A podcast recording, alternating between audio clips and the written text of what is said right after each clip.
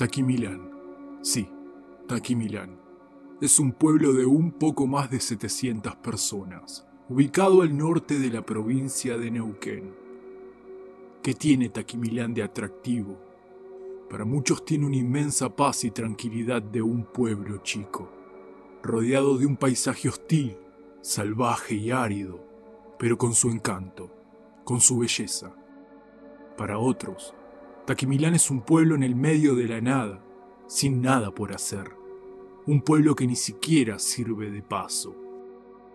Mi nombre es Gerardo y les voy a contar la otra cara y lo que viví en Taquimilán.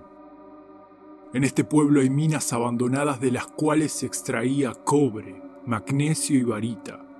Era la fuente de trabajo principal de los lugareños, hasta que en el año 1951 hubo una explosión que terminó lamentablemente con la vida de 10 trabajadores y clausuraron las excavaciones. El cierre de las minas hizo que el pueblo casi desapareciera.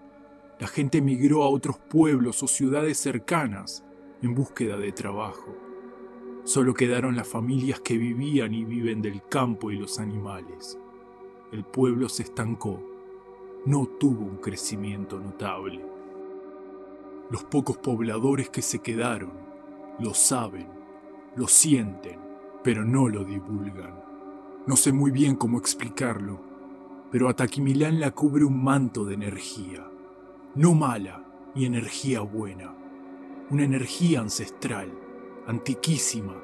Se han encontrado restos fósiles de animales marinos que datan de hace 140 millones de años. Pero la energía de la que hablo es más antigua. Casi se siente como si no fuese de esta tierra. Pero no les estoy contando lo más importante, lo que afirma lo imponente de esta energía. Prepárense.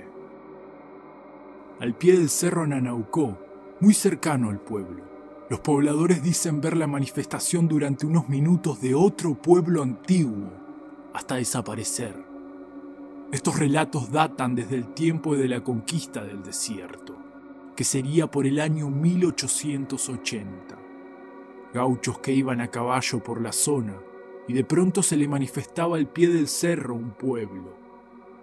Con el pasar del tiempo, las experiencias se seguían contando, nunca se detuvieron y todos describían al pueblo de la misma manera.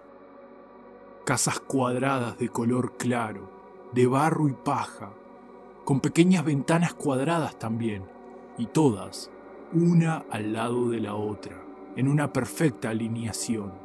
Edificaciones muy parecidas a las de los antiguos pueblos egipcios y judíos.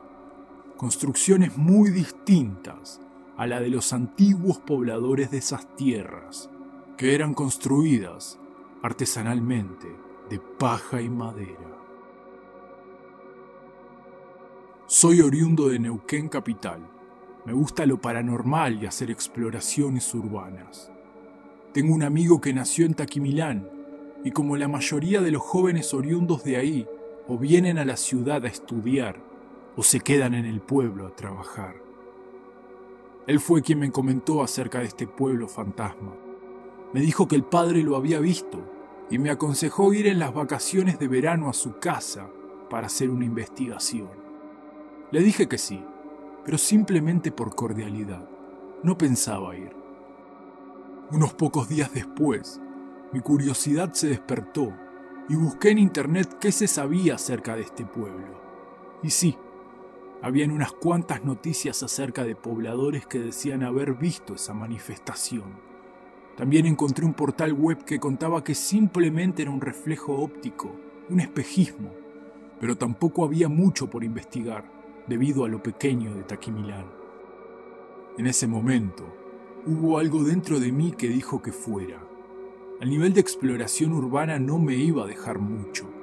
No tenía ese toque terrorífico que pienso que la gente busca, pero sentía la necesidad de ir. Llamé a mi amigo y le dije que aceptaba su propuesta, que cuando empezaran las vacaciones nos íbamos para allí. Él se alegró y me dijo que ni bien colgara, les avisaría a los padres de que volvería con un amigo. El día llegó, y luego de unas seis horas de viaje en bus, llegamos al pueblo. Caminamos hasta la casa de mi amigo que no quedaba lejos del parador de buses y nos recibieron sus padres. Personas muy amables, de poca habla, solo lo justo y lo necesario. Se los notaba contentos que su hijo haya regresado, sobre todo a su hermano más pequeño, que saltaba sin ocultar su alegría. A mí me atendieron como si fuese un rey. La gente de los pueblos pequeños tienen algo que los de las ciudades a veces olvidamos. Me refiero a la atención del huésped, algo que se tendría que contagiar mundialmente.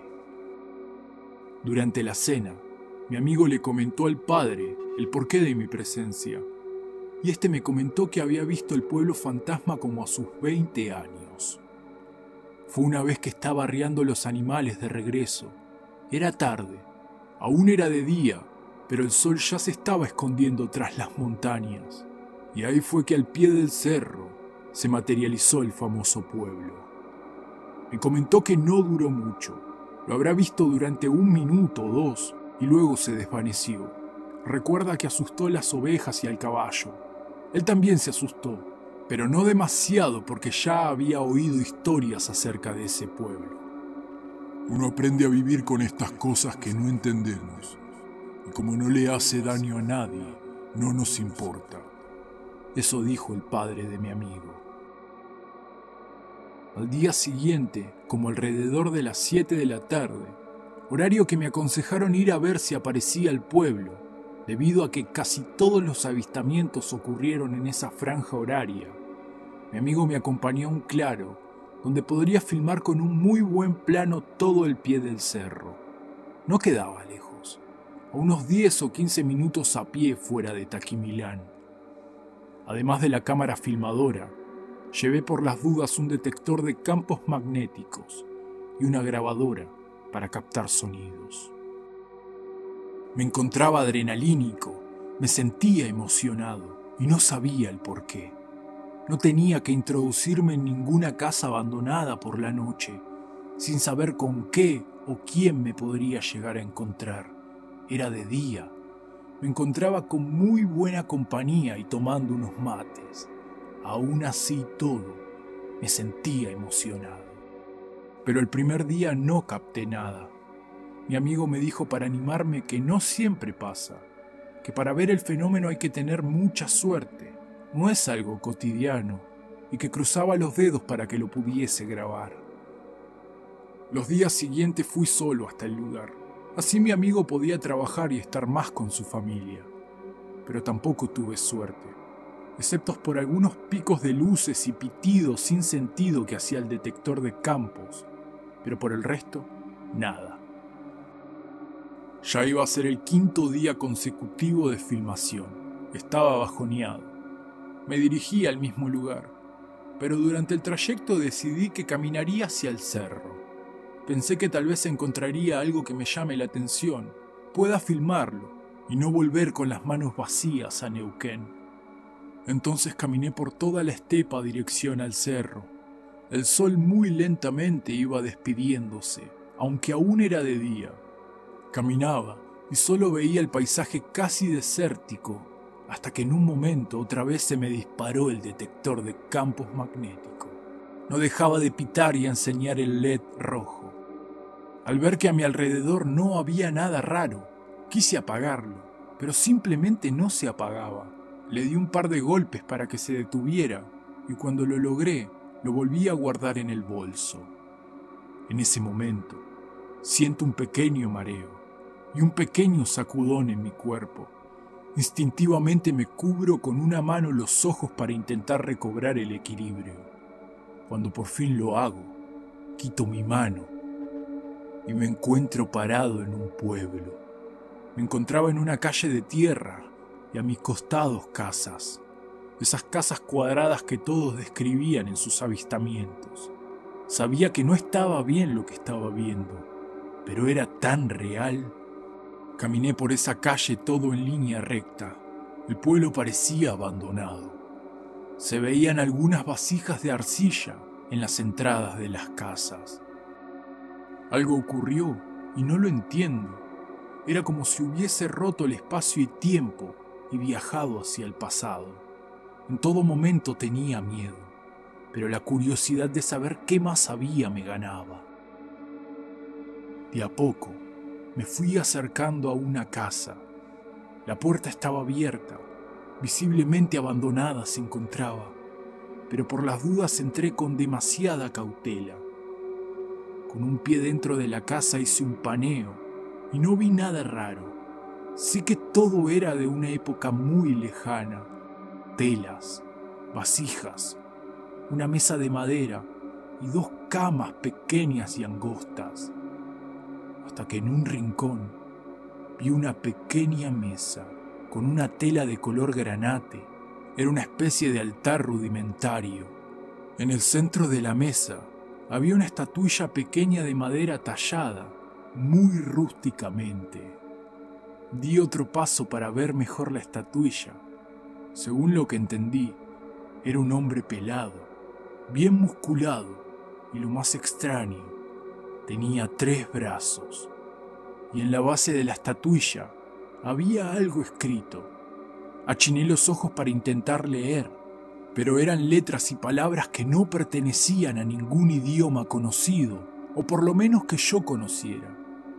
Pero unos segundos después, esas letras cobraron vida y se transformaron en palabras en castellano, aunque al estar talladas en la madera, se hacía difícil leer.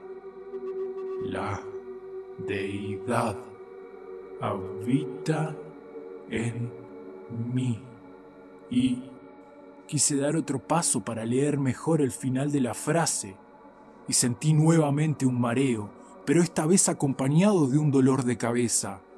Cerré los ojos por instinto y me tomé la cabeza con las manos. Cuando los volví a abrir, estaba tumbado boca arriba. Veía la cara de mi amigo y a su mamá que me estaba quitando un paño frío de la frente.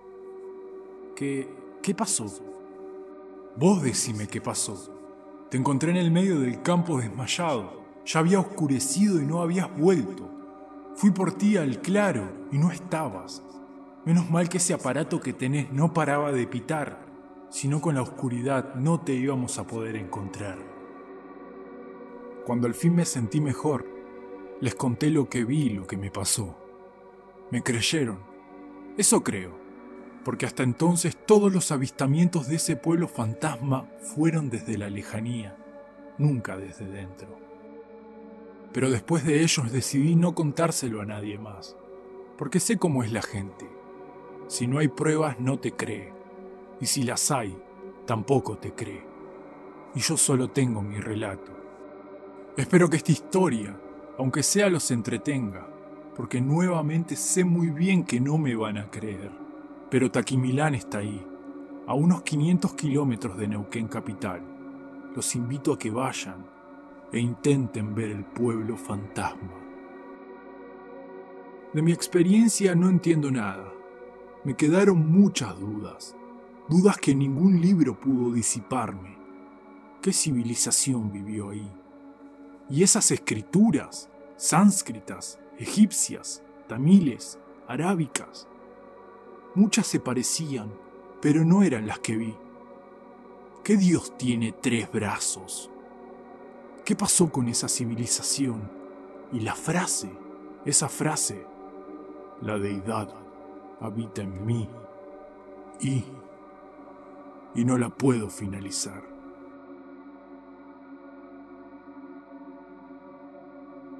Espero que esta historia les haya gustado, que se lo hayan pasado bien Ayúdame y compartí estos relatos con alguien, pero con alguien que los merezca.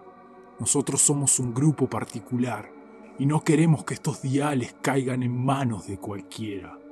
También déjame un buen like si el video te gustó. Y más que claro, no te olvides de suscribir. Así muy pronto te estaré contactando en otro y al perdido.